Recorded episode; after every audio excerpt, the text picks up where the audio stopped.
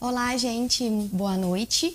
Eu me chamo Isabelle, sou da área de dermatologia clínica aqui da Clínica Regenerate e hoje eu tenho o prazer de apresentar para vocês mais uma live.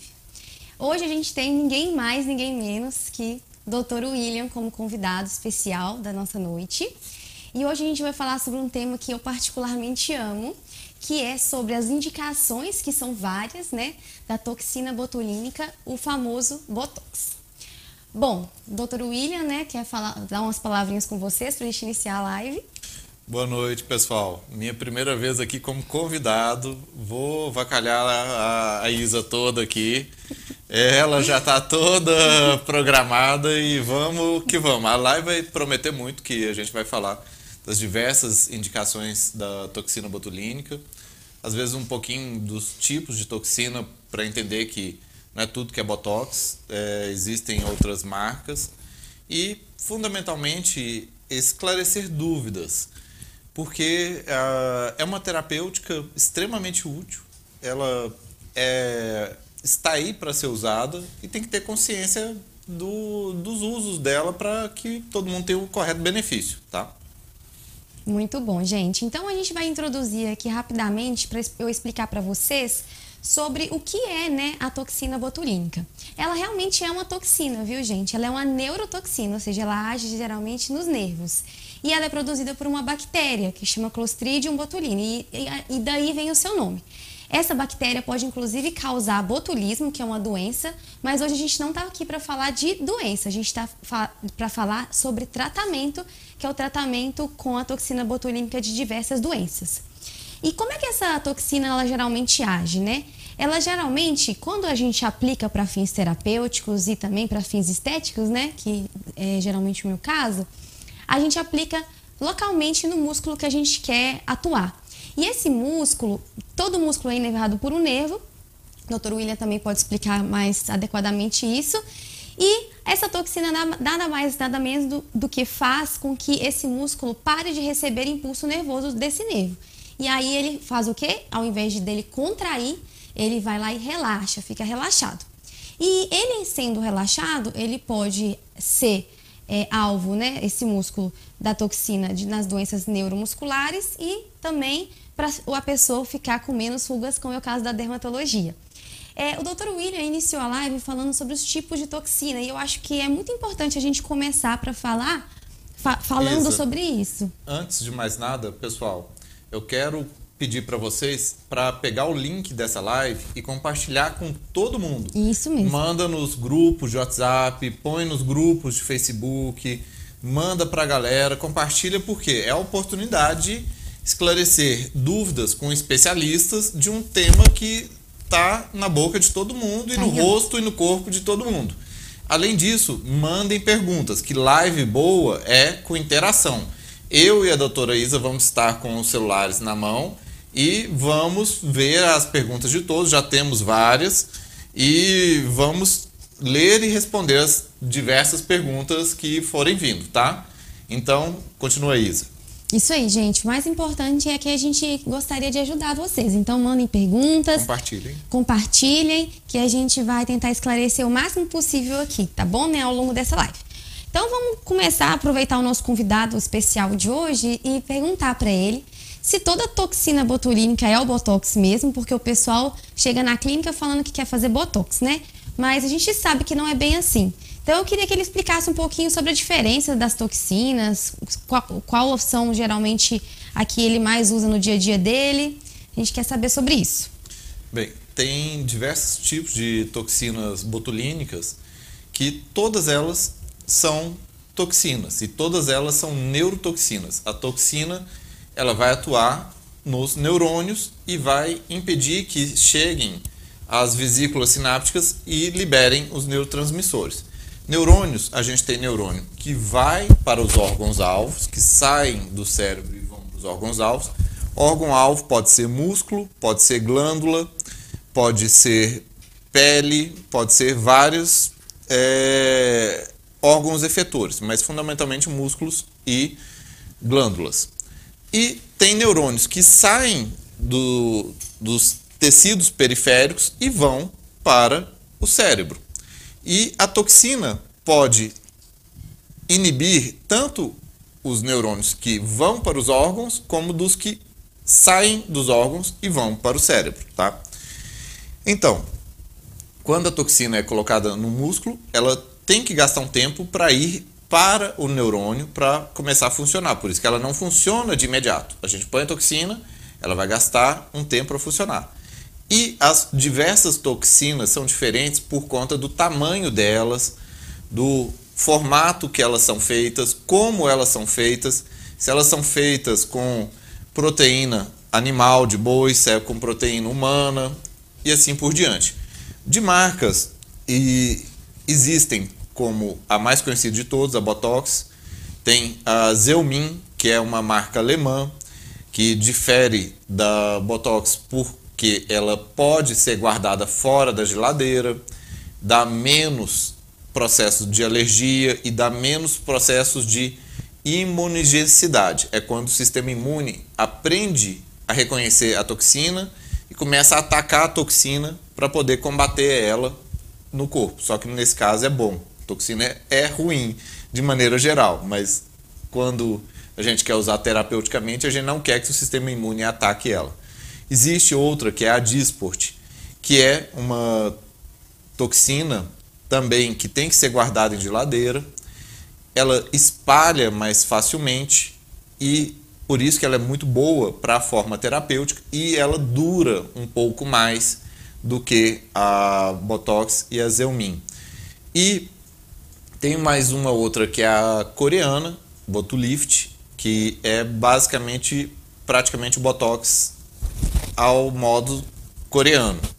E tem a chinesa, que eu nem lembro o nome dela, que essa eu nunca usei, que ela é feita com proteína animal. Essa é a que tem maior risco de dar alergias e que tem normalmente mais complicações. E, bom, também é a mais barata de todas. E normalmente é assim, a, tem a, a, a, americana, que é a, o Botox, tem a alemã, que é a Zeumin, tem a francesa, que é a Disport, a coreana e a chinesa. E cada uma delas tem características diferentes, como essas que eu falei, mas todas funcionam da mesma maneira, todas têm o mesmo princípio de ação, que é ser uma toxina que afeta o funcionamento dos neurônios. Gente, compartilhem a live, peguem o link, mandem para a galera que tá fissurada no botox, que quer saber o que que acontece, como que é, como que não é, o que que dura, o que que não dura, o que que dá de efeito colateral, o que que não dá. Manda suas perguntas que vamos aproveitar nosso tempo aqui para responder. Ótimo.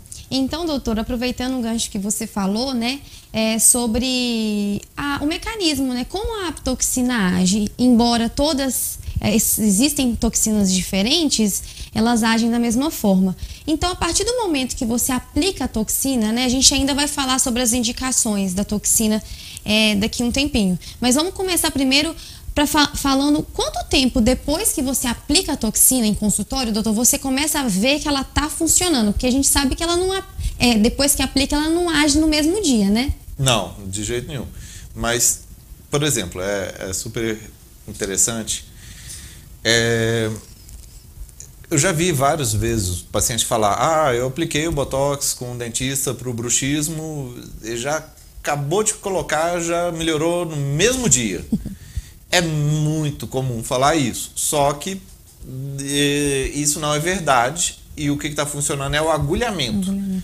Na hora que o, o dentista está lá pondo a agulha dentro do músculo para pôr a toxina, o próprio ato de pôr a agulha e pôr o líquido no músculo faz um, um ato de agulhar o músculo, o qual alivia o músculo e melhora a dor. Mas não foi a toxina que funcionou. Por quê? A toxina, imagina o músculo. O músculo é um universo de sarcômeros e são muitas células musculares e um pouquinho de neurônio. Então você joga a toxina lá, a toxina tem que nadar, ela tem que sair percorrendo um mar de músculos e células, células musculares até encontrar neurônio. E aí, isso demora, demora dias para que ela encontre o neurônio, para que ela chegue na ponta do neurônio, que é lá na pontinha do neurônio que ela funciona, e que ela comece a bloquear os sinais enviados pelo neurônio.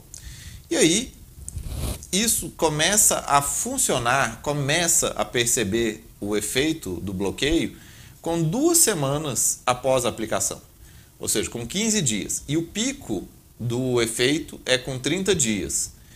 E esse bloqueio dura de 4 a 6 meses. E isso por quê? Por que, que não é infinito? Porque o neurônio volta a crescer. Você bloqueou um terminal nervoso, ele está lá bloqueadinho, ele não vai fazer mais nada, mas o neurônio é esperto, ele volta a crescer. Por isso que o efeito do Botox passa, por isso que o efeito da toxina passa. E é importante salientar, né, doutor, que esse efeito, né, é, que pode durar de 3 a 6 meses, isso acontece tanto no uso dermatológico, ou seja, para fins estéticos, quanto para o uso do, da, da área da neurologia.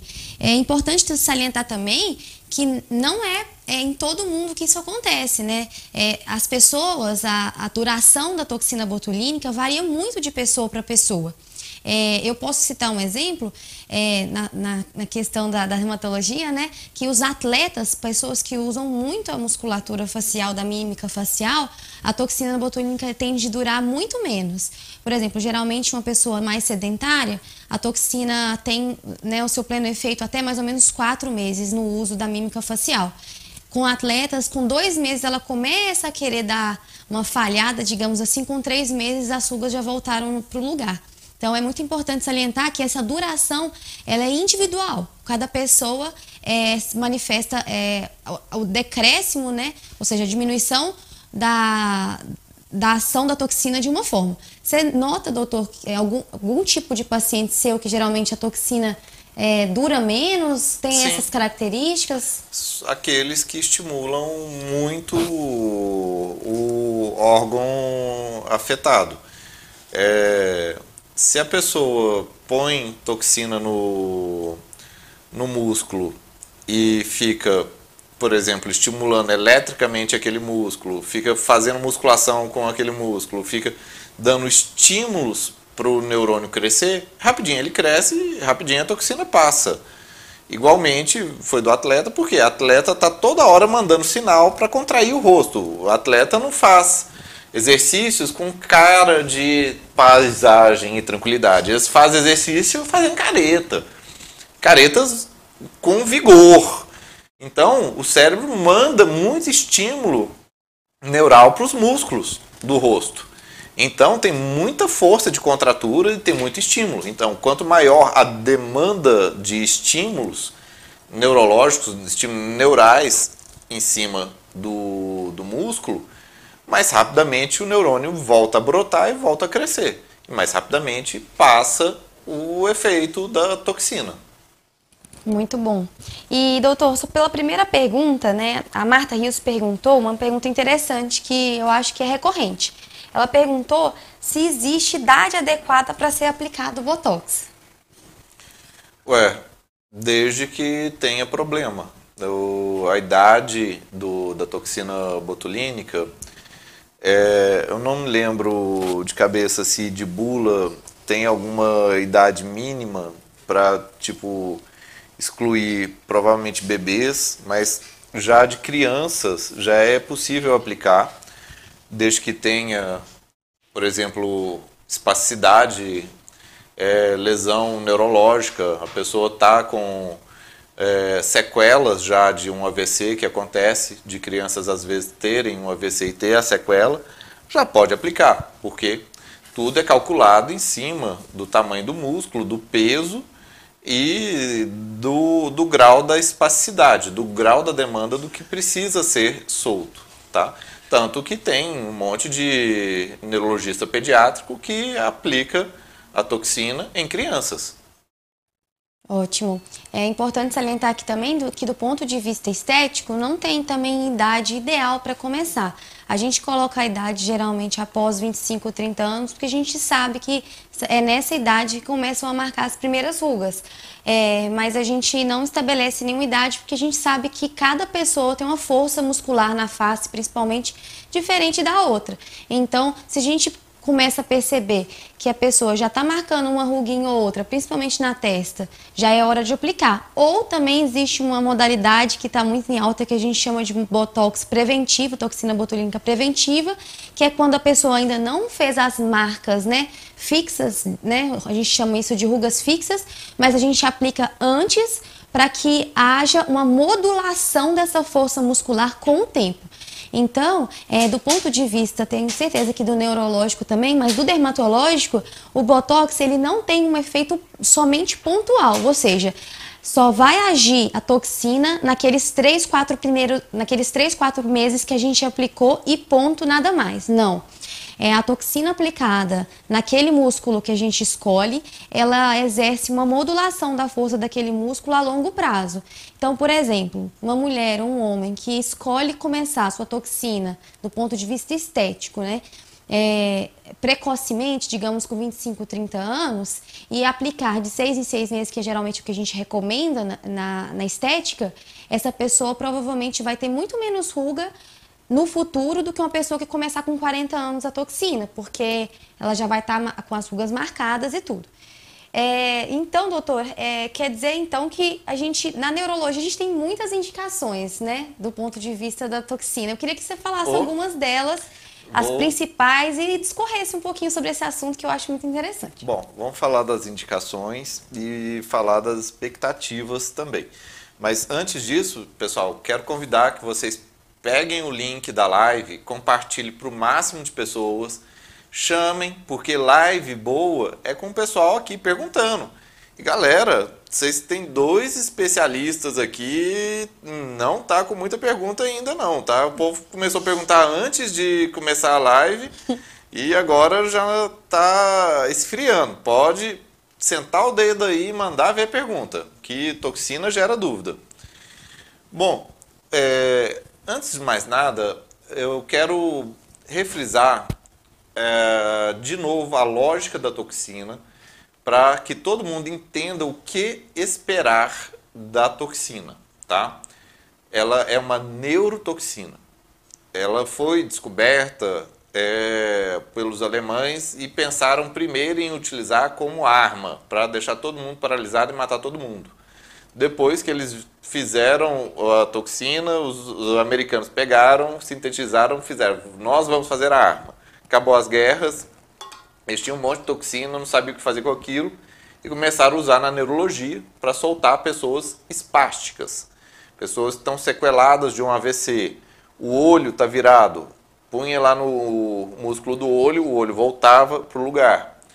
E isso tem que ter a correta expectativa, por quê?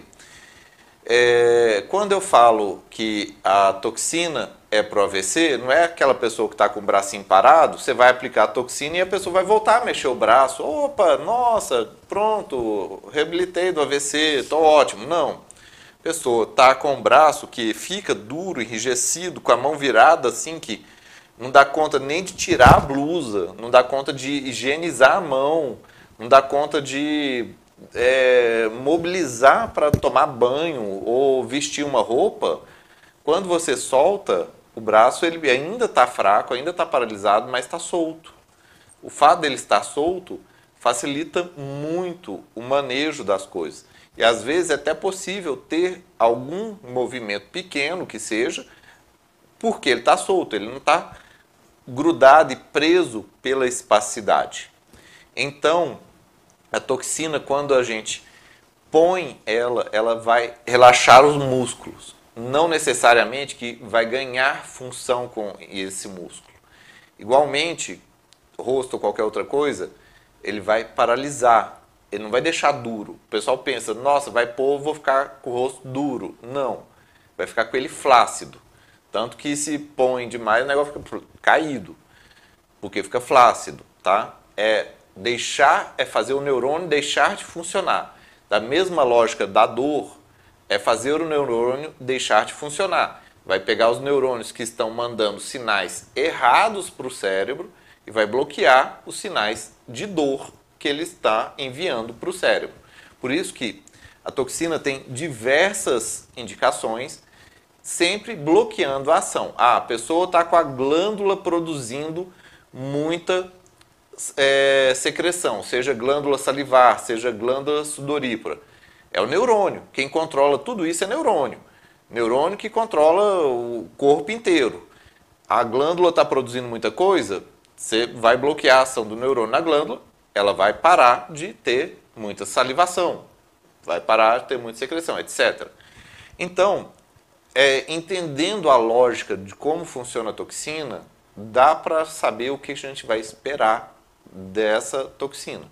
Mais do que só a indicação, ter a correta expectativa. Tá? A primeira de todas as indicações da toxina foi neurológica, dos pacientes com espacidade. A primeira de todas foi espacidade ocular. O músculo do olho puxa o olho, a pessoa estava com estrabismo e colocava lá no músculo do olho, o olho voltava e a pessoa deixava de ser estrábica. Tanto que a Allergan, ela é uma indústria farmacêutica voltada para produtos relacionados à oftalmologia, que foi a primeira indústria que comprou, que viu o uso dela na oftalmologia, depois na neurologia, com os pacientes com espacidade. Espacidade pode vir de diversas causas, de AVC, de lesão medular, de esclerose múltipla, de traumatismo craniano, ou seja, toda lesão do cérebro que leve a pessoa a perder o movimento de uma parte do corpo e ainda ter rigidez espástica, espástica é aqui fica duro, contraído e com força, o músculo está com força, tem indicação da toxina, que a toxina aplica para poder soltar. Bom, então a toxina é indicada para a espacidade do AVC, para a espacidade do lesado medular, espacidade do, da pessoa com traumatismo craniano, da pessoa com sequela de tumor no cérebro, com é, sequelas de esclerose múltipla, tá? E, bom, além das espacidades, a toxina também é muito bem indicada para as distonias. O que é uma distonia? Distonia é tudo que está relacionado ao tônus do músculo. O músculo, quando a gente está aqui, a gente pensa, não, o músculo está parado. Não está uma parte dos músculos que faz a flexão está num estado de contratura e os que fazem a extensão está em outro estado de contratura. Se um músculo contrai mais que o outro, tem a distonia. Tem um desbalanço do tônus. E a distonia, ela difere da espacidade, que a espacidade é contínua, ela não para. A distonia é, pode vir, pode vir e ficar é muito comum do pescoço, que a pessoa vira o pescoço, aí você pega, volta, depois vira. Ou pode ser rápido, que fica tendo distonia, parece um tremor. Que se a distonia é muito rápida, parece tremor, fica toda hora assim, parece um tremor. A distonia é todo músculo que fica contraindo sem a pessoa querer. Mas ele também relaxa em algum momento. A distonia tem que ter esse componente de contrair e relaxar. E pode ser rapidinho. Pode ser mais demorado, mas pode ser rapidinho. E tem que ter a grande questão de ser involuntária a distonia. As distonias mais conhecidas são as distonias cervicais, mas não são as únicas. A pessoa pode ter distonia do pé, distonia da mão, que é a cãibra do escrivão, a pessoa que vai começar a escrever em torta a mão, ou a pessoa que vai começar, é, que nem a distonia do músico, a pessoa vai começar a tocar uma flauta, a mão começa a entortar, são as diversas distonias que são músculos contraindo-se de maneira desnecessária, tá? A toxina vai lá, relaxa a musculatura. Outro tipo de distonia extremamente comum é distonia oromandibular. A pessoa fica com bruxismo, a pessoa não quer e está apertando a musculatura dos masséteres. Ela não para de apertar, ela não quer fazer aquilo, está apertando aquilo toda hora. Tem distonia orofacial, que a pessoa fica fazendo diversos movimentos com a boca o tempo todo e sem querer. É... E bom, as distonias, para todas as distonias, que pode ter distonia de tudo quanto é músculo do corpo e parte do corpo, elas têm a indicação da toxina botulínica. Bom, também tem a indicação das espasticidades é, paroxísticas, como hemispasmo facial, como blefaroespasmo, como síndrome de Meige, que é do rosto inteiro. O hemispasmo é o mais conhecido, que é a pessoa fica tendo metade do rosto contraindo, ela fecha o olho e retrai. E aqui também. É o platisma, musculatura da mímica facial, tipicamente o risório, e o orbicular do olho. A pessoa fica fazendo isso. E isso normalmente vem por conta da irritação do nervo facial e à medida que a gente aplica a toxina, equilibra. Quando é dos dois lados do rosto, é a síndrome de Meige. Quando é só dos olhos, é do blefaroespasmo. Ou do tique. Também tem tique. Pessoa que fica fazendo isso por tique, é de um, uma desordem que também é um distúrbio movimento mais ligado, mais com a ansiedade e pode ser também da síndrome de Tourette, que dá esses movimentos involuntários e que também, quando aplica toxina, ajuda a ter maior controle, mas também tem a parte psíquica. Bom, Isa, pode falar um pouco da parte da dermatológica que tem um universo aí. Sim. Ah, parte... gente, só mais uma coisa. Compartilhar a live e vamos fazer perguntas, vamos tá? Vamos fazer perguntas, gente. Eu vou puxar um pouco do que você falou, doutor, sobre o blefaroespasmo. Surge uma pergunta aqui que eu acho que vai gerar realmente uma discussão interessante. Terezinha perguntou, é, disse que ela tem blefaroespasmo, já fez 51 infiltrações é, de toxina desde 2010, né? Mas ela percebe que o efeito benéfico sempre foi mais ou menos de 60% e ela sente que cada vez é menos eficiente. E aí, o que, que, você acha que pode estar acontecendo, doutor? Como que você acha que é, a gente, ela poderia ser ajudada nessa questão?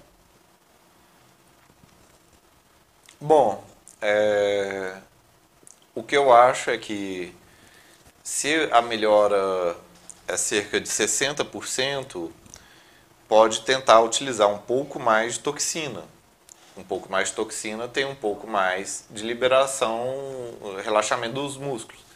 E também complementar com medicamentos que ajudam a diminuir os gatilhos, que o blefaroespasmo ele é extremamente relacionado com o estado de ansiedade da pessoa, o estado emocional. Se a pessoa está com estresse, se a pessoa está com muito calor, se a pessoa está tendo muita luz no olho que está irritando, se a pessoa está irritada emocionalmente, maior é a quantidade de espasmos que ela tem. Então, a gente põe a toxina, que controla uma boa parte, 60%, 80%, e põe medicamentos que controlam a parte emocional, que ajudam a controlar a outra parte, o restante. Eu acho que é possível, um, tentar trocar a toxina. Se parece que está funcionando cada vez menos, às vezes o corpo está desenvolvendo imunicidade contra essa toxina. Espaçar mais as aplicações. Quando a pessoa começa a aplicar muito próximo da, da outra, por exemplo, está aplicando a cada três meses ou cada menos que três meses, maior é o risco do corpo desenvolver anticorpos contra a toxina. Eu tentaria mudar a toxina talvez para uma que produz menos anticorpos, como por exemplo a, a alemã, que é a Zelmin, e tentar aplicar uma dose um pouco maior e deixar um espaço maior de tempo entre as aplicações. E complementaria com medicamentos para ajudar no processo. Ah, se o caso a dela já for essa, pega outra.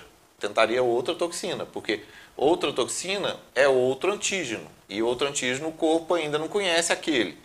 É, os anticorpos não são cruzados.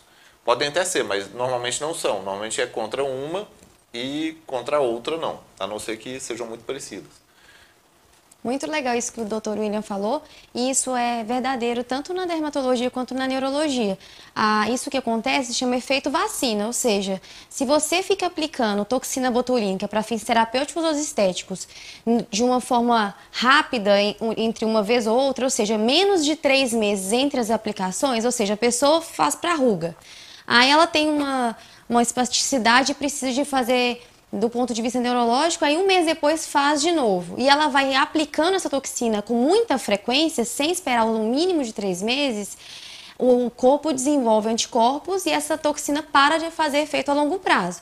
Então é muito importante também, principalmente para pessoas que precisam do ponto de vista terapêutico da toxina para o resto da vida, pensar e se programar para aplicar pelo menos de três em três meses. Mas o ideal é de seis em seis meses se essa pessoa aguentar tá? É, Tem mais um alguma ponto, coisa, doutor? Sim, que a, na, na neurologia a gente usa quantidades muito maiores de toxina, sempre é de 200 unidades para cima, 200, 400, 600 unidades. É, quanto maior o volume de toxina que você põe, maior o risco de desenvolver anticorpos, de a pessoa criar defesa contra ela. E por isso que maior tem que ser o intervalo. Tanto que na neurologia a gente aplica sempre assim quatro meses de mínimo. Na dermatologia, como as doses são menores, é 50 unidades, coisas assim, dá para poder ser tranquilamente de três em três meses com segurança, tá? Então, é, isso importa muito. A quantidade de toxina que é aplicada favorece também o aumento do, do risco da imunodicidade. Por isso que a gente espaça um pouco mais. Muito legal. É, agora, gente, eu vou falar um pouquinho da minha parte, né? Vou puxar a sardinha para o meu lado. Vou falar um pouquinho dos fins estéticos da toxina, que não, a gente não pode negar que está muito em alta. As pessoas estão aparecendo muito no Instagram, é, toda hora estão na tela, né? E eu acho que as pessoas estão ficando cada vez mais vaidosas e preocupadas, né, com a aparência. Então, eu vou contar para vocês mais ou menos quais são as aplicações que eu utilizo muito em consultório para fazer o uso da toxina para fins estéticos. Eu trouxe algumas imagens para mostrar para vocês sobre os músculos da face que a gente pode bloquear. Por quê? Os músculos da face, ou seja, os músculos da mímica facial, eles são bem acopladinhos na pele, ou seja, a pele está aqui e logo atrás dela está esse músculo da mímica facial.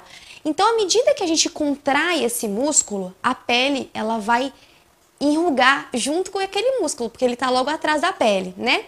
E à medida que o tempo vai passando, a gente vai percebendo que essas rugas que elas são toda hora dinâmicas, né? elas se mexem à medida que a gente vai contraindo, elas começam a ficar rugas fixas. E o que, que significa isso? É geralmente quando, por exemplo, a gente vai amassando um papel e depois que o papel a gente coloca ele retinho de novo, ele continua amassado, né? Ou seja, as rugas mais ou menos são isso. O papel, ele com o tempo, ele vai ficando cada vez mais amassado e mesmo se a gente contrair esse, de, é, relaxar esse músculo, as rugas vão permanecer ali mesmo que mais suaves. Então a gente tem que tomar cuidado com isso. Por isso que é muito interessante começar o botox, botox antes, ou seja, um pouco antes dos 30 anos, 30 anos no máximo tá? Mas vamos começar então que eu vou mostrar para vocês as imagens dos músculos que geralmente eu trabalho muito com a toxina. A primeira imagem que o Cris vai colocar para vocês é do músculo frontal. O músculo frontal, ele é aquele músculo que a gente arregala os olhos, né? Arregalando os olhos, a gente faz cara de espanto e surgem essas linhas horizontais na fronte. Esse é o principal que o pessoal gosta que a gente bloqueia. Porque essas rugas na fronte, elas geralmente envelhecem quando elas estão presentes, né?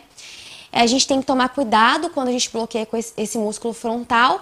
Por quê? Porque se a gente bloqueia muito é, ele, principalmente em pessoas mais velhas, as sobrancelhas caem e isso gera um olhar cansado. Então, às vezes, as pessoas querem bloquear muito o frontal, mas é, é, isso a gente tem que tomar cuidado. Outro músculo também que a gente bloqueia é o músculo do bravo, que a gente enruga e faz a ruga do bravo. Eu não estou conseguindo manifestar essas expressões porque eu estou com a toxina botulínica, é só a minha própria, própria propaganda. Então a gente faz o músculo do bravo E aí isso também é muito interessante a gente bloquear, porque senão, com o passar do tempo, a pessoa fica com a cara de brava fixa. Vocês devem conhecer alguém com esse rosto de bravo fixo. A pessoa fala assim: "Não, mas eu não tô brava agora". Mas parece que ela tá, porque ela tá com a ruga aqui marcadinha. Então a gente gosta muito de bloquear esse músculo. O outro muito famoso também é o pé de galinha, que a gente faz essas rugas é, periorbitais que a gente chama. As rugas que ficam pertinho do nariz, que a gente chama popularmente entre as dermatologistas de bunny lines, que é principalmente quando você está olhando o sol assim, e aí aparece realmente essas rugas no nariz. Outras rugas também que a gente utiliza muito são as rugas do pescoço, que às vezes as pessoas enrugam muito o pescoço, fazem muita contração de pescoço e a gente geralmente acentua até o contorno da mandíbula, fica até mais bonito quando a gente bloqueia esse músculo do pescoço. O sorriso gengival, que é mais da área de odontologia, mas nós dermatologistas fazemos também. Quando aparece muita gengiva, dá para descer um pouquinho o lábio e fica mais, é, fica mais bonito, as, as pessoas gostam. E, e, a gente geralmente, não nós dermatologistas, mas a gente faz também, muito, os neurologistas também fazem, que é a hiperidrose palmo-plantar, né, doutor? Você faz muito hiperidrose palmo-plantar, que é a sudorese excessiva, né, das palmas e plantas. Como é que você lida com isso? Você gosta de fazer? Gosto e é, esse eu acho legal, muito bacana para comentar, para dar um exemplo bem concreto de como que ajudou um paciente assim em diversos aspectos. Como assim, ela é uma neurotoxina e vai bloquear o nervo e o nervo controla controla a glândula.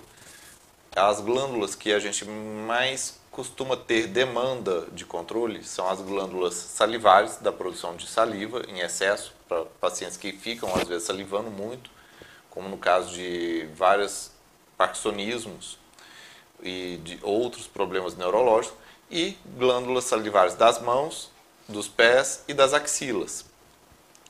E faz. É, tem uma questão que chama de alça de feedback biológico.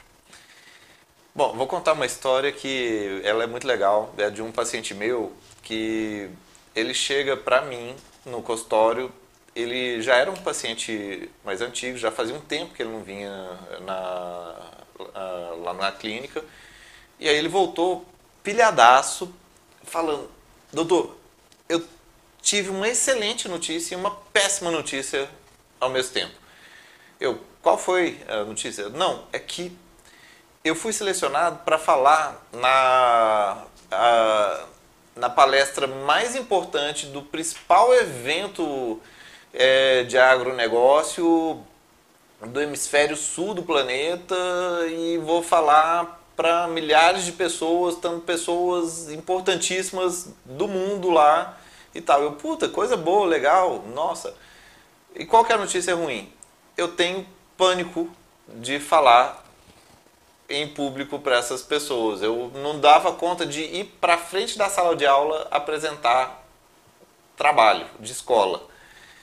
Aí eu, puta, e quanto tempo que a gente tem para resolver esse problema? Um mês. Eu, ah, beleza. Então é agora que a gente vai ter que fazer terapia de choque aqui. Bom, é, só dele contar para mim, ele já fazia toda aquela expressão de preocupação do caramba. Ah, ele não tinha uma pizza, não, ele tinha. É, a, a pizzaria. É, tinha assim, o, o, caía cachoeiras de suor, ele apertava os dentes, assim, mal conseguia falar. Ele ficava é, transpirando a mão e um monte de outros problemas. Bom, então eu falei, a gente vai fazer uma coisa que, além dos medicamentos próprios para ansiedade, é, que a gente vai introduzir, que graças a Deus dentro de um mês dá tempo deles começar a funcionar e vai ajudar. Tem medicamentos de ação mais imediata, tem psicólogo que vai ajudar no processo do enfrentamento disso, vai ter até um hipnólogo que vai ajudar a fazer o, esse bloqueio diminuir, mas a gente vai fazer um treino e retirada do feedback biológico, porque o cérebro, ele sabe e se sente ansioso quando a gente tem respostas físicas do corpo expressando aquela tensão. Se você fala assim, nossa, que fulano tenso, como é que você vê que ele está tenso? Você lê a aura dele, você olha no, no, fundo dos olhos e vê a alma da pessoa tensa? Não. Você vê os músculos tensos. Você vê o corpo tenso. É bem biológico isso. Então, manifestações físicas de ansiedade dizem para o cérebro que a pessoa está ansiosa. Se você bloqueia o suor da axila com toxina, você bloqueia o suor da mão com toxina, você bloqueia os músculos da mímica facial de preocupação com toxina, você solta os músculos da mandíbula, que a pessoa fica apertando os dentes travados com toxina o cérebro vai ficar ansioso. Ai, ai, ai, ai, pânico, pânico, pânico. Aí não vem suor, não vem suor, não vem mímica facial de estresse, não vem músculo apertando os dentes de estresse. Ele, opa, tô tranquilo. Falso alarme, não tô tenso. Cara, isso é muito legal. E o paciente, ele percebeu e ele vinha para a situação que era para dar é, estresse e não vinha resposta física de estresse. Então, ele ficava tranquilo. Eu dei para ele também beta-bloqueador, eu dei propanolol e até a clonidina, que inibe a taquicardia que vem quando a pessoa está numa situação de pânico, de estresse. Aí, ou seja, ele vinha para o negócio, queria ficar estressado, mas não ficava.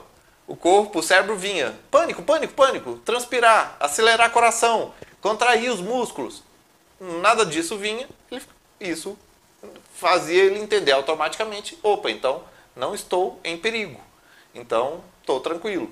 E foi fenomenal. Ele foi, ele palestrou, ele arrasou, ele foi tão bem, tão bem, que eles já cotaram ele para falar em outras coisas depois também mega importantes, achando que o cara é o palestrador de, populações. E nisso traz o benefício para pessoas que têm limitações imensas, como transpiração excessiva na mão, médicos, cirurgiões ou pessoas que trabalham com as mãos, ah, um monte de médico fica transpirando a mão, que aquilo começa a escorrer e passar da luva, começa a atrapalhar a capacidade da pessoa de operar. Ou pessoas que trabalham com imagem pública, como vendedores, como propagandistas, como qualquer pessoa que tem uma imagem pública, vai chegar perto das outras pessoas transpirando, vai dar tipo ideia, a pessoa às vezes nem está nervosa assim, mas vai pensar, puta, a pessoa está totalmente insegura. Ou da, dos pés, que às vezes a mulher não consegue calçar uma sandália, que é tanto transpirar que o pé sai escorregando, sandália abaixo e vira aquela coisa troncha. E não falar também da própria saliva, né, que é muito comum em pacientes neurológicos que fica aquele excesso de saliva que nada acaba, que põe toxina, que aquilo é uma beleza. E o grande bom disso, não dá efeito colateral. O, se a pessoa ainda o grande problema é que se a pessoa tem um corpo que produz muito calor, o corpo vai ter que caçar outros lugares para transpirar para perder calor, tá? Às vezes a pessoa transpira, o mais comum disso da hiperidrose é o excesso de transpiração pelo sistema adrenérgico, é por quanto a pessoa está em situação de estresse. Mas tem pessoas que o corpo dela produz muito calor. Se você põe a câmera termográfica na pessoa, a pessoa está dando até ondinha de calor. Enquanto põe na mulher, a mulher está até lá fazendo gelo. Mas como não é o mais comum, se a pessoa faz muito calor, você tira pontos de refrigeramento do corpo. Aí a pessoa vai transpirar em outros lugares, acaba transpirando no rosto, transpirando nas costas, para regular a temperatura. Às vezes o efeito colateral que pode dar é esse, mas não é comum. Isso acontece só quando a pessoa ainda produz muito calor. Muito legal. E você pegou né, uma parte interessante que seria, seria importante a gente falar, né? São sobre alguns efeitos colaterais, né? Da toxina. No seu caso, né? No caso da hiperidrose, né? Que é o aumento da sudorese, é, acontece a sudorese compensatória, ou seja, algum outro lugar compensa aquele suor que a pessoa parou de suar na axila e nos pés. Só para interromper, gente, para falar para vocês perguntarem, tá? A gente está aqui para solucionar dúvidas de vocês. A gente sabe que isso é um tema muito importante, tá? É... Surgiu uma pergunta aqui, é... eu acho super legal porque tá muito em alta, né? Essa questão de harmonização facial e tudo. É... O Alessandro perguntou sobre a diferença de botox e harmonização facial. É, primeiramente, eu acho que é importante falar sobre, sobre o que seria a harmonização facial para a gente entender a diferença de ambas. Mas a harmonização facial é um termo que ficou bem popular, principalmente no Instagram, né, nos meios médicos e também odontológicos, né, dos dentistas também que falam muito sobre harmonização, que é a aplicação de um preenchedor, geralmente é um preenchedor que é solúvel e absorvido pelo nosso organismo, que é o ácido hialurônico, e geralmente é, fala-se em harmonização facial, que é para devolver mais ou menos o volume, para devolver mais ou menos os contornos com esse preenchedor da face que a pessoa precisa. Então, supondo que a pessoa tem um queixo um pouco mais retraído, ou tem uma olheira muito profunda, a bochecha às vezes um pouquinho murcha, aí esse ácido hialurônico vai devolvendo esses volumes, a pessoa fica com um rosto mais né, bonito, né, do jeito que ela acha. E isso geralmente é, é a harmonização facial, ou seja, a harmonização facial é feita com ácido hialurônico. É um preenchedor. Isso é importante salientar, gente, que a harmonização facial, eu acho que é um termo que, que deveria ficar um pouco mais em desuso. Por quê? Porque cada pessoa é de um jeito. E, e o que está acontecendo, no meu ponto de vista, é que não está havendo tanta individualização do, do, dos resultados, né? As pessoas, eu acho que estão ficando com o rosto um pouco mais padronizado. Um queixo muito marcado, mandíbula marcada, é, a bochecha muito marcada, que a gente chama de top model look, que é, é quando a gente injeta aqui, o hialurônico aqui. Então, eu acho que a gente podia desmistificar um pouquinho esse termo, porque eu acho que cada pessoa tem um rosto único que fica de, da sua forma própria de ser bonito. Então, eu acho que é interessante observar isso. Então, qual é a diferença dos dois? A harmonização facial, a gente injeta preenchedores na face do paciente, que é o ácido hialurônico, porque ele é o melhor de todos, porque ele é absorvido, ou seja, ele é parte do nosso organismo, então o nosso organismo sabe como absorver ele. E o Botox é uma toxina que relaxa os músculos, ou seja, ele age na musculatura, enquanto a harmonização facial age injetando ácido hialurônico na face da pessoa. Isso é importante, é muito legal a gente falar sobre essa distinção.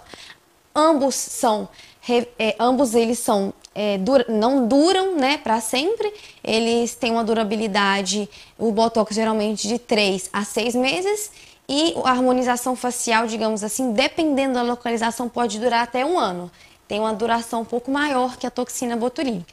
Mas são indicações diferentes, produtos diferentes, mas que se feitos conjuntamente dão um resultado legal e a gente faz isso aqui na clínica, tá bom?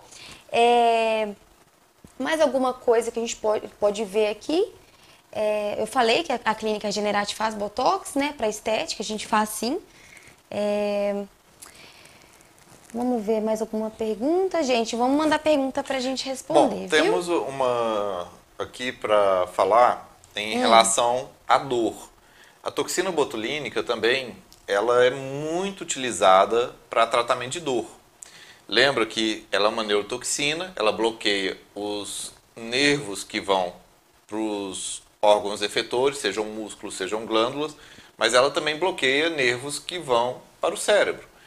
Então, ela tem protocolo muito bem definido para o tratamento de enxaqueca crônica. Enxaqueca crônica é aquela dor de cabeça de enxaqueca que pulsa, lateja, dá náusea, enjoo, incômodo, claridade, barulho. A pessoa tem que ter pelo menos 15 dias de dor no mês, sendo pelo menos 8 dias com um critério de enxaqueca mesmo e de gravidade, e tem que ter dor por pelo menos 3 meses ao longo de 12 meses, tá? Se a pessoa tem os critérios de enxaqueca crônica, a toxina botulínica aplicada num protocolo preempt, que é um protocolo é, igual o McDonald's, é igual no mundo inteiro. Tem os pontos certinhos da frente, do lado, é, na nuca, no pescoço, deu as coisas tudo certinho para poder aplicar para prevenir a enxaqueca. E funciona, funciona muito bem, tá? Ah, não quer dizer que só a toxina vai zerar as dores e enxaqueca, que não é, porque, é, como eu já falei em outras lives, dor de cabeça crônica, cefaleia crônica é uma doença de múltiplas causas e a enxaqueca é uma delas, tá? Ela vai ajudar demais nas crises e ajudar em outros aspectos. Ela ajuda no bruxismo também, que é, é uma das causas de dor de cabeça. Ela pode ser aplicada em músculos específicos do pescoço que a pessoa está contraindo ele o tempo todo, o tempo todo, o tempo todo. Você solta ele para que ele não fique contraindo o tempo todo assim e a pessoa aprenda a utilizar outros músculos do pescoço. A toxina botulínica também pode ser usada para dor neuropática. A dor neuropática, como uma pós-herpes zoster, ou como uma neuropatia diabética, ou uma neuralgia do trigêmeo, ou uma neuropatia pós-cirúrgica, tudo isso é possível utilizar a toxina botulínica para tratar a dor neuropática. E ela é especialmente boa quando tem aquela dor que só de encostar ela dá aquela sensação ruim. A pessoa sente aquele choque, aquela gastura, aquela queimação, aquela dormência com a formigação quando toca. Que quando você toca e dá essa sensação ruim, é sinal que os neurônios estão enviando sinais errados para o cérebro. E aí a gente aplica ela muito superficial. A gente põe ela bem superficialzinha na pele, uma quantidade muito pequenininha e num um número imenso de agulhadinhas. A pessoa fica assim, parecendo uma peneiradinha, sabe? E da mesma maneira, gasta o tempo. Ah, igualmente, até da enxaqueca, gasta 15 dias para começar a funcionar. Ou seja, se a pessoa está morrendo de crise de enxaqueca, é muito bom aplicar a toxina agora, mas não é a aplicação de agora que vai aliviar a dor da pessoa de agora ela serve como prevenção. Igualmente da dor neuropática. Aplica e vai começar a funcionar daqui 15 dias, um mês é o pico da melhora. E a gente tem que aplicar justo na região aonde foi acometido, aonde é o território da neuropatia. Então a toxina botulínica ela tem é, indicações para diversos tipos de dor. Dor de distonia, que a pessoa vai mantendo uma contratura contínua de uma musculatura do do, da mandíbula, do pescoço, do braço, que a gente solta, a gente relaxa aquele músculo, ou da enxaqueca, ou dor neuropática e diversas outras maneiras. Então, ela é também recursos tanto para espasticidades, para contraturas involuntárias, como para glândulas que estão sendo é, ativadas em excesso, como para dores também. E a dor, olha que legal. Se a dor neuropática é lá no pé, a gente aplica a toxina, vamos supor, aqui na mão. É, esse é o território da dor neuropática. A gente aplica aqui, a toxina tem que viajar todo o braço, ela sai viajando daqui, ela tem que ser levada daqui, daqui, sobe, ela vai lá para o cérebro, no neurônio que manda o sinal da medula para o cérebro, lá que é bloqueado o sinal. É muito legal isso. E, e, é um bloqueio muito específico e não tem efeitos colaterais e funciona muito bem. Grande questão que tem que ser replicada a cada 4, 6 meses a toxina. Mas muitas vezes, em determinados tipos de neuropatia, com umas três aplicações, às vezes o cérebro aprende a se readequar com os neurônios doentes e a dor neuropática fica menor.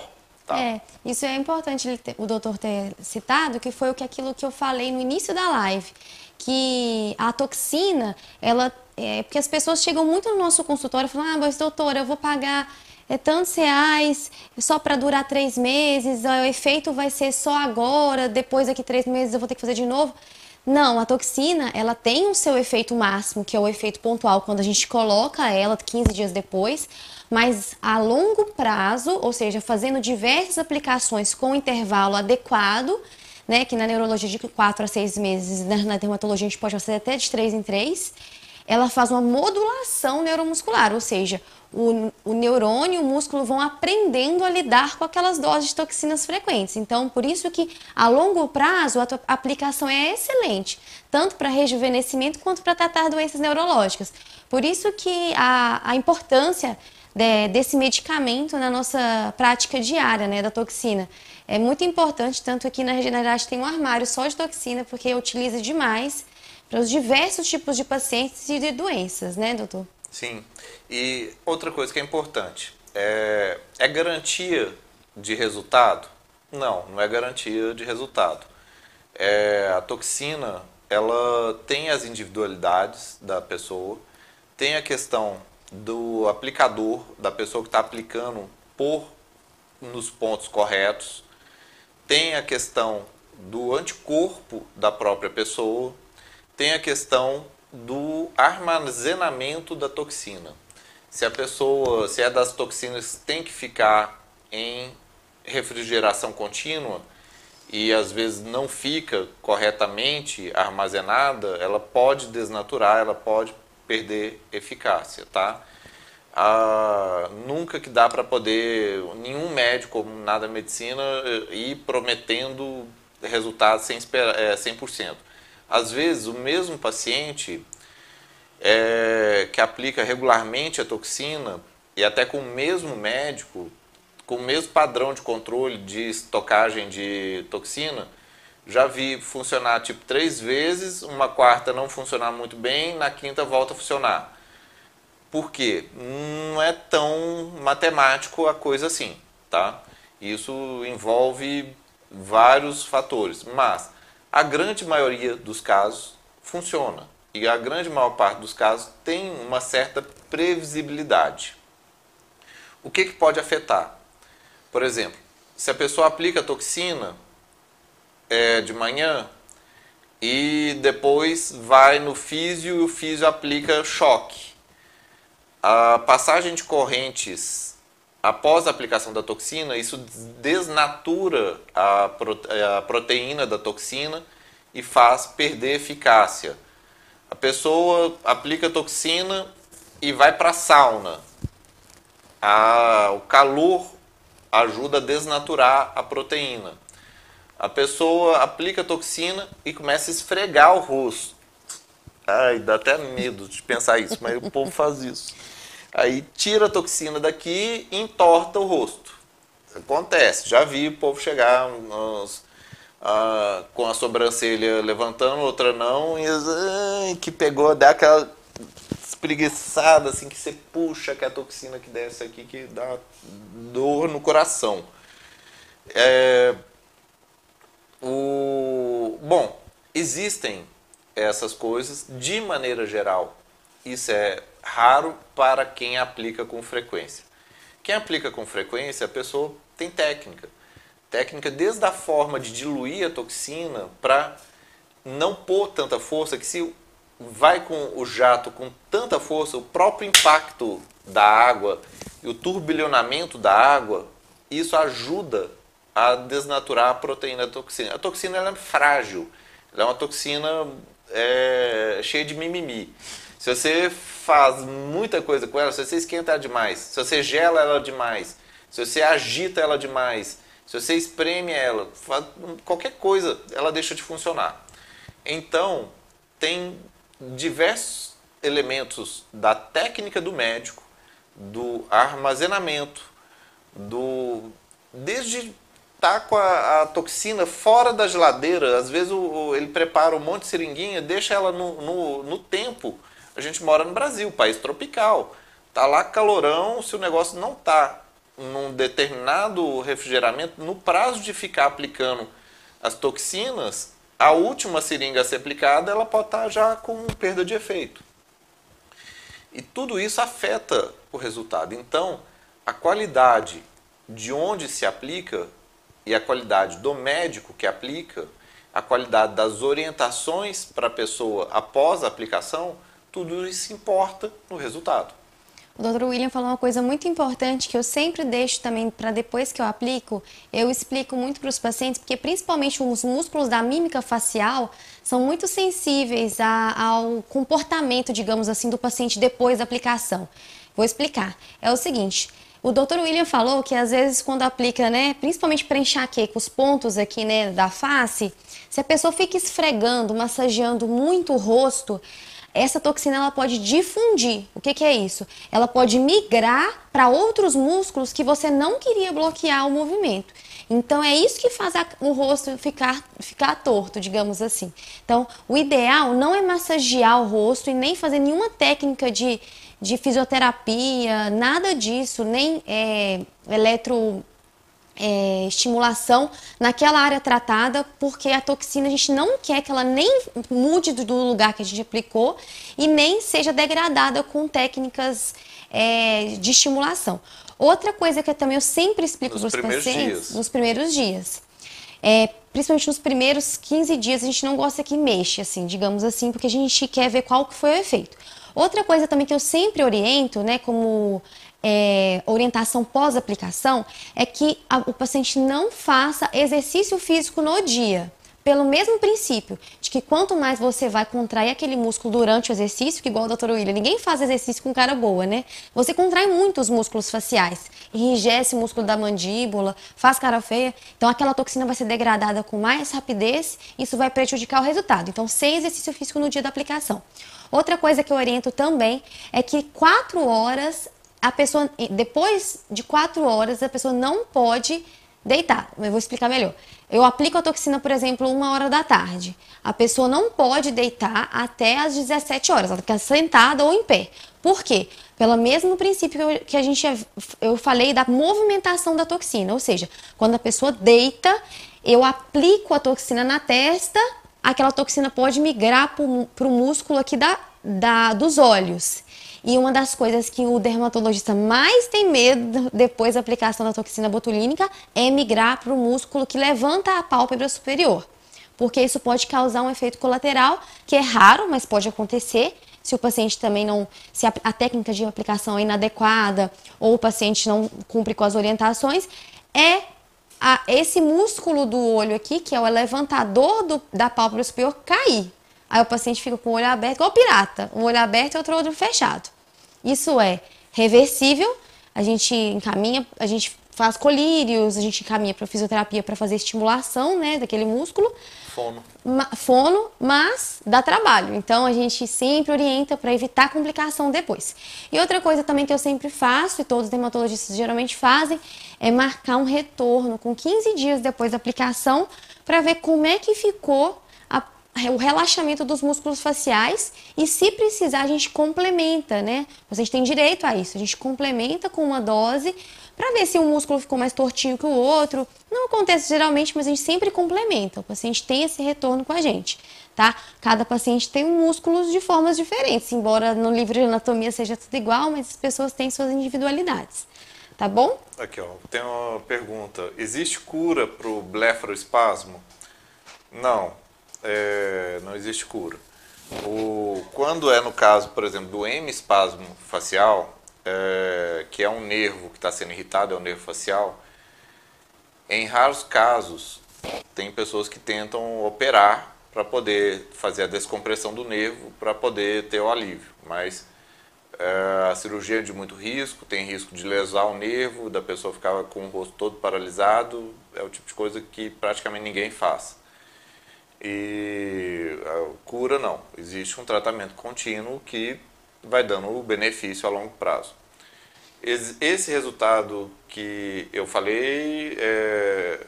ah, tem a Sandra Elisa. Esse resultado que o Dr. William falou, que o neurônio aprende a não contrair ou causar dor, serve também para melhorar a rigidez da doença de Parkinson?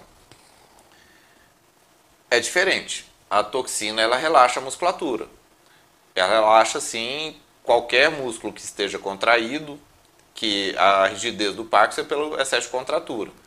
Ele também relaxa, mas a, contra, altura e a rigidez do Parkinson, ela não costuma ser localizada. Ela, se for, ela pega metade do corpo.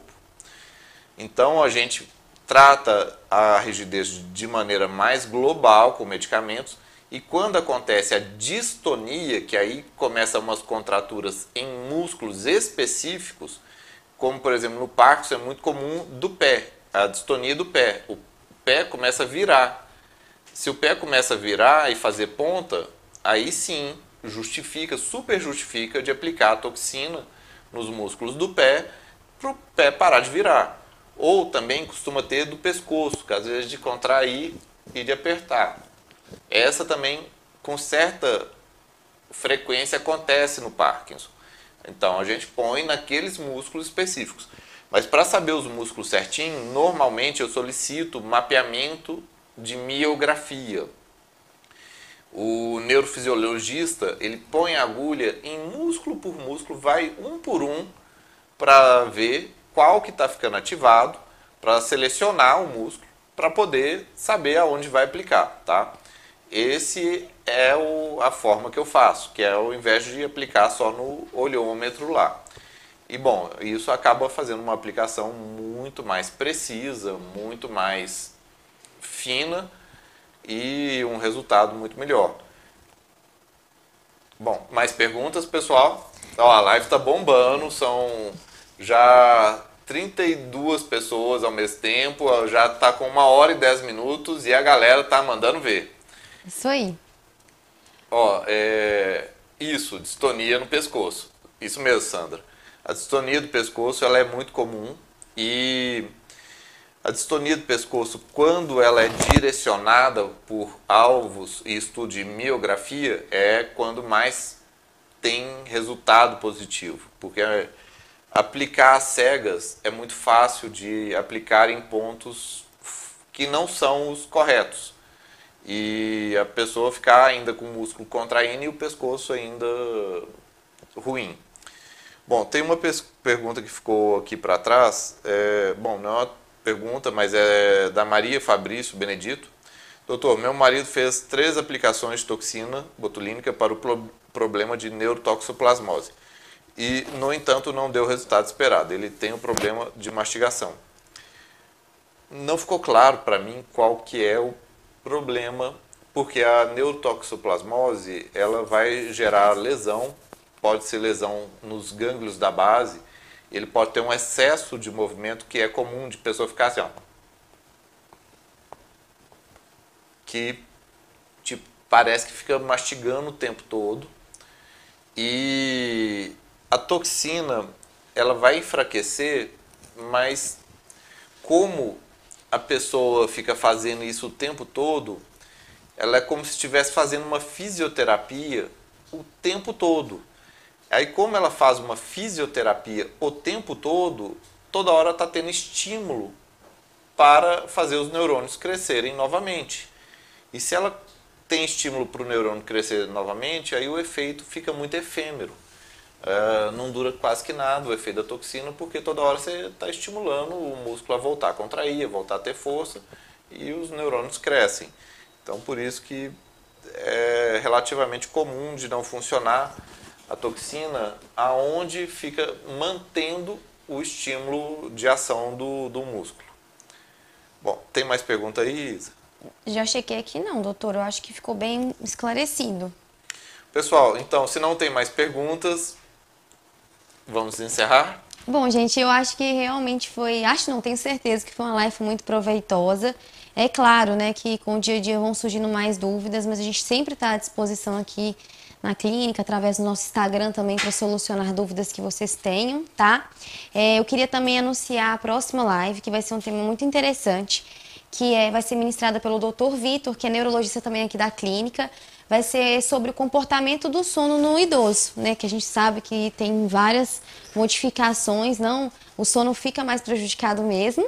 E, e ele vai discutir com a doutora Mara, que é geriatra, né? Ninguém melhor do que um geriatra para discutir isso, tá bom? Então a gente espera vocês nessa live no dia 4 do, do de outubro, às 20 horas, nesse mesmo canal, tá? E eu queria me despedir de vocês, agradecendo muito pela participação, pelas perguntas e até a próxima. Uma boa noite, Tchauzinho, pessoal. Gente. Até a próxima. Valeu.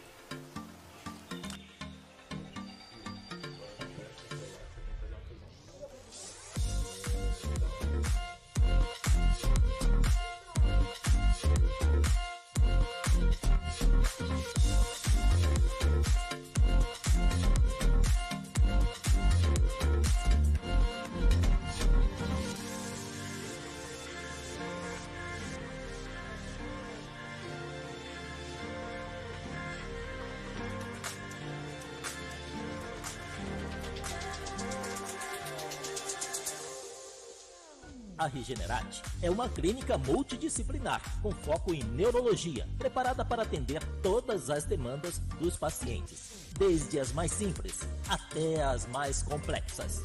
A Regenerate foi fundada em 2018 e oferece o que há de melhor em serviços e procedimentos de saúde, com médicos capacitados que atendem também nos mais renomados hospitais do país, como Albert Einstein e Sírio-Libanês. Atualmente, a clínica conta com quase 50 especialistas em 21 áreas diferentes de atuação e oferece diversos tipos de exames e procedimentos premium. Venha nos conhecer. Estamos na Avenida Ibirapuera, 2907, conjunto 1618, Moema, São Paulo. Telefone 11 3522 9515 11 3522 9515, ao lado do Shopping Ibirapuera.